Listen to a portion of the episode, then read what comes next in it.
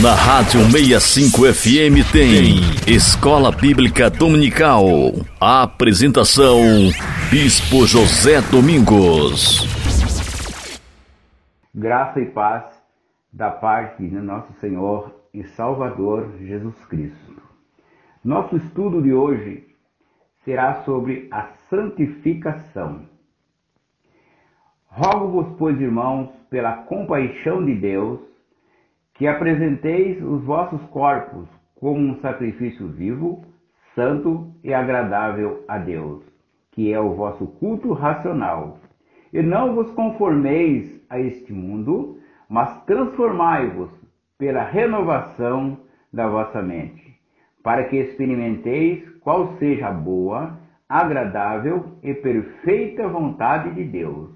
Romanos capítulo 12, versículo 1 e o 2. Antes de abordarmos o nosso tema, precisamos conceituar o que se entende por santo. E para tanto, torna-se necessário banir da mente aquela ideia errônea e tão comum de quando se falar em santo, logo pensar-se em alguém encimado por uma aureola luminosa, irradiando um ar místico e dotado de poderes e condições sobrenaturais. Tal ideia não achamos na Bíblia. Em resumo, o que encontramos na Bíblia em relação a santo é o seguinte: Deus é santo e escolheu para si pessoas santas e lugares santos e objetos santos. Santo tem em si a ideia de retidão. Assim, todo crente deve ser santo, isto é, separado do pecado. Viver para Deus em retidão, logo, santificação é o caminho pelo qual o crente cresce em santidade, procurando em cada dia de sua vida se afastar mais do pecado, mais fazer a vontade de Deus, viver em maior retidão. Para tanto, separamos o nosso estudo de hoje sobre a santificação em sete itens, que serão: primeiro, a santidade de Deus, segundo, a santidade do povo de Israel, três, povo de Deus, povo santo, quatro, a vida santificada, cinco, a luta pela santificação. 6. A vitória na santificação. E os sete, vivendo em santidade. Portanto, amados, um bom estudo. Falaremos então sobre a santificação. Item 1. A santidade de Deus. Dissemos na introdução que Deus é santo. E ele o é no sentido mais exato do termo. Ele é reto em todas as suas ações e nelas não há o um mínimo deslize. A sua atitude é sempre justa e sem desvios. Ainda, ele é sempre completamente separado do pecado e nele não há pecado algum. Em Isaías capítulo 6, do versículo 1 a 13, o profeta tem a visão da santidade de Deus. Ele viu o Senhor assentado sobre um trono e os seres celestiais clamando: Santo, Santo, Santo é o Senhor dos exércitos. Toda a terra está cheia da sua glória. E o profeta, diante da santidade de Deus, sente a sua pecaminosidade e impureza e julga que irá perecer, o seu sentimento só passa quando um serafim simbolicamente purifica os seus lábios. Então, a convite do Senhor, o profeta se prontifica a cumprir a missão que Deus tem para ele. A santidade de Deus é tamanha, tão grandiosa, completa e maravilhosa, que o homem pecador, diante da mesma, toma consciência da sua pecaminosidade e ele só pode viver na presença de Deus e realizar a sua vontade quando o próprio Deus o purifica, santificando-o. O nosso Deus é santo realmente, santo, santo, santo é o Senhor dos exércitos. Deus é santo, portanto, e exige santidade do seu povo. Item 2.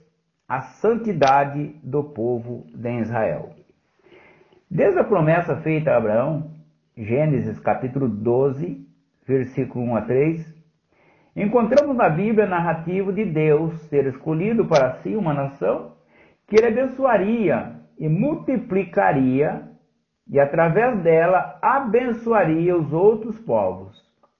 Essa nação foi o povo de Israel, tirado por Deus do Egito, conduzido no deserto e levado à terra prometida, ajudado nas situações críticas e de arrependimento sincero. Segundo a leitura bíblica de Deuteronômio, capítulo 7, do versículo 1 a 11, e muitos outros passos bíblicos, encontramos claramente expresso o pensamento de que Deus requereu do seu povo, o povo de Israel, a santidade. Era um povo santo para Deus. Ele o escolhera entre muitas outras nações. Não deveria com elas fazer aliança, pois eram pecaminosas e idólatras adoravam outros deuses, mas o povo de Israel é povo santo, escolhido por Deus pelo amor que ele dedicava a este povo. Deus também exigiu do seu povo que, assim como ele, Deus, era santo, o povo o fosse também. Deveria andar em retidão e separado da iniquidade dos outros povos como povo eleito por Deus. Item 3. Povo de Deus, povo santo. Do povo de Israel, o mundo recebeu uma grande bênção, o nascimento de Jesus Cristo, que seria o Salvador. Tendo o povo de Israel rejeitado a Cristo, Deus também o rejeitou e escolheu para si um outro povo, que antes não era o povo dos cristãos, crentes salvos por Cristo Jesus. Eis aí o atual povo de Deus. A ele pertencem as promessas e bênçãos de Deus. Dele, Deus exige a santidade, ainda em escala maior. Item 5. A luta pela santificação. A Bíblia é a palavra de Deus para os homens. O seu conteúdo reconhece as fraquezas humanas e as suas tentações. No capítulo 7 da carta de Paulo aos Romanos, chegamos quase às raias do desespero ao presenciarmos uma luta titânica e incessante dentro do crente. Lutam duas naturezas: a natureza velha que é a do pecado, tenta vencer a nova natureza, que é a de Cristo, obtido pela regeneração. A luta é tremenda. Nos versículos 15 a 25, o grande apóstolo Paulo sente o que todo cristão sente. Ele mesmo não se compreende, pois não faz o que prefere, vida santa, e sim aquilo que detesta, o pecado, e sabe que quem o faz é o pecado que ainda tem lugar nele, pois na sua carne, natureza pecaminosa, não há bem algum. Querer, ele quer, mas não pode realizar. No seu interior, no seu homem regenerado, ele tem prazer na lei de Deus, mas em seus membros guerreia outra lei que o aprisiona, a lei do pecado. Que espetáculo pungente o da luta pela santificação, um desejo ardente de andar em santidade e uma atração nos membros do corpo para o pecado. Miserável homem eu sou. Quem me livrará do corpo desta morte? Romanos capítulo 7, versículo 24. Brada Paulo. E com ele bradamos todos nós, os cristãos, que luta tremenda e infindável. E se não fora Cristo para nos dar a vitória de Deus, que seria de nós? Pense nisso, amados. Pois as perspectivas são sombrias.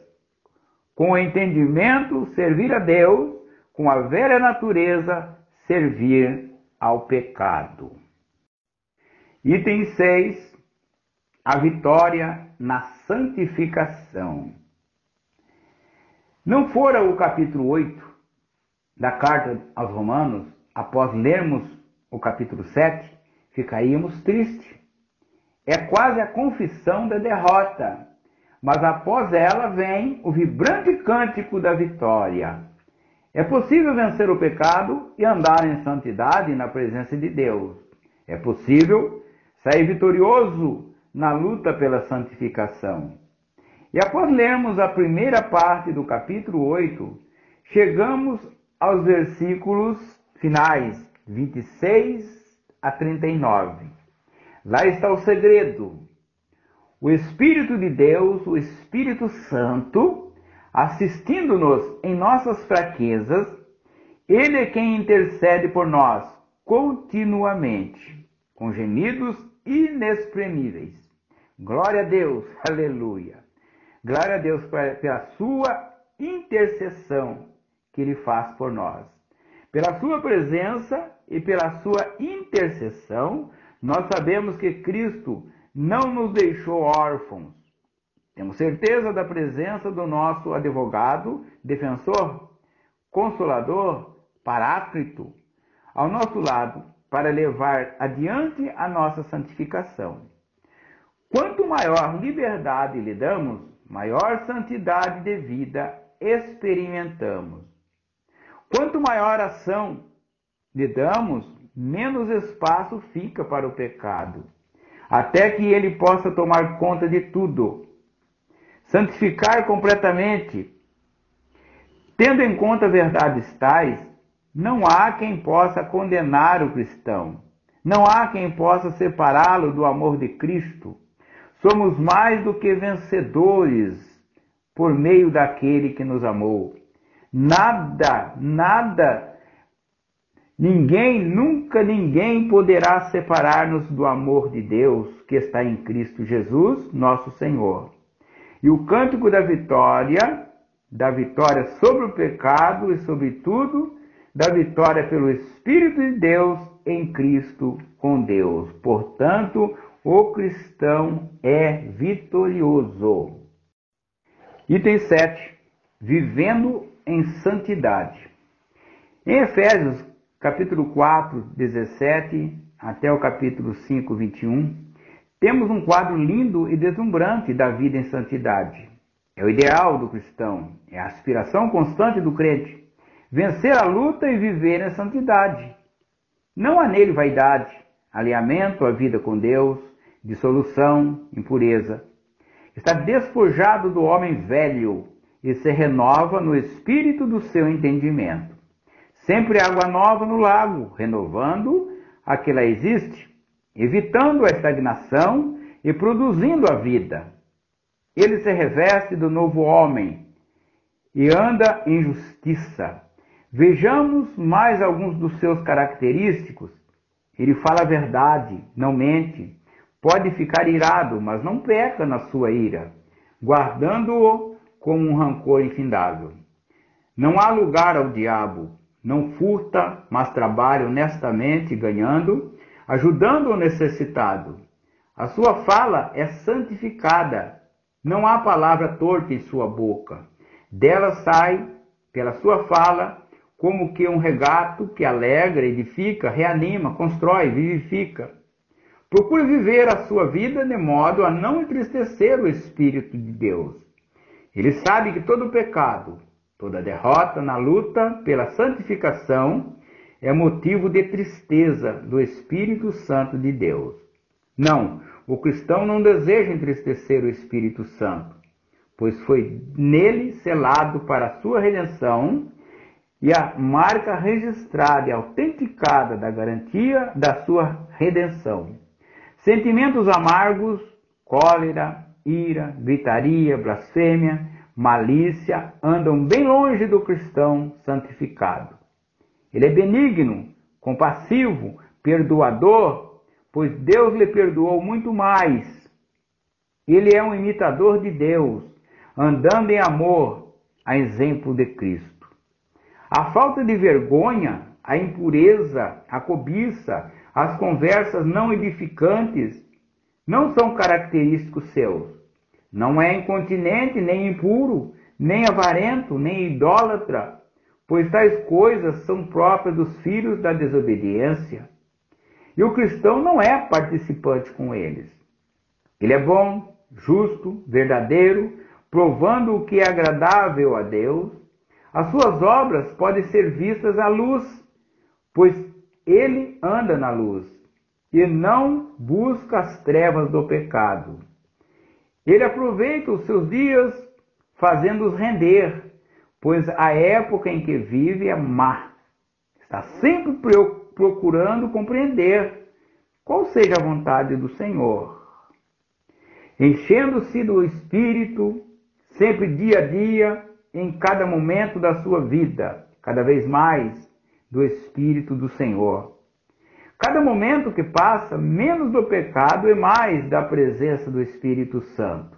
Maior submissão, maior devoção, maior consagração, maior pureza, maior santificação.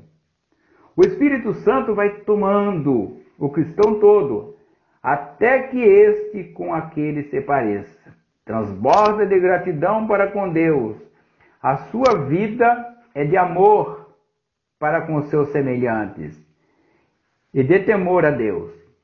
Que padrão lindo está escrito na palavra do Senhor mais alto que algo ideal, mas aparentemente tão distante. É a tarefa de cada dia, desde a conversão até a eternidade. Viver, viver de fato a cada vez mais em santidade. Conclusão de nosso estudo santificação. O texto de Romanos, capítulo 12, versículo 1 e 2, apela e exorta pela compaixão de Deus. Parece que Paulo procurou colocar o máximo no apelo divino, o culto racional e aceitável na presença de Deus. É o nosso corpo santificado, oferecido como sacrifício vivo, não inconsciente como o dos animais mortos santo, separado para Deus e puro, e agradável, aceitável a Deus. Não nos amoldamos segundo o padrão do mundo pecaminoso, e sim pela renovação contínua da nossa mente, que experimenta o impacto da santificação, transformando-nos sempre para melhor, até que vivamos na própria experiência a boa, agradável e perfeita vontade de Deus. Eis a meta proposta ao cristão. Difícil de ser atingida, é lógico, mas não poderia ser de outro modo. O pecado destruiu a imagem de Deus no homem. Repetindo, o pecado destruiu a imagem de Deus no homem. Muito falta para ser recomposta para viver com Deus, só vivendo segundo o seu padrão. Mas veja bem, amados, pense bem: se tudo que sou e tudo que tenho não pode estar no altar da santificação, então não vale a pena ser crente, sim ou não? Perguntas para revisão. 1. Um, qual o conceito bíblico de santo? 2. Como os crentes chegaram a se constituir em povo de Deus? 3. Qual a exigência de Deus para com o seu povo? 4. O cristão morreu para quê? E vive para quem? 5. Descreva a luta íntima do cristão. 6. Como alcançar vitória na santificação. 7. Em suas próprias palavras, sintetize a vida em santificação. 8. Qual é o pensamento do texto de Romanos, capítulo 12, versículo 1 e 2, para a nossa vida hoje, para a nossa vida atual? 9. Como vai a sua santificação? Como, meu irmão? Responda a si mesmo. E que Deus vos abençoe, Deus vos guarde e um ótimo estudo. 24 horas no ar. Rádio 65 FM. A rádio da família cristã.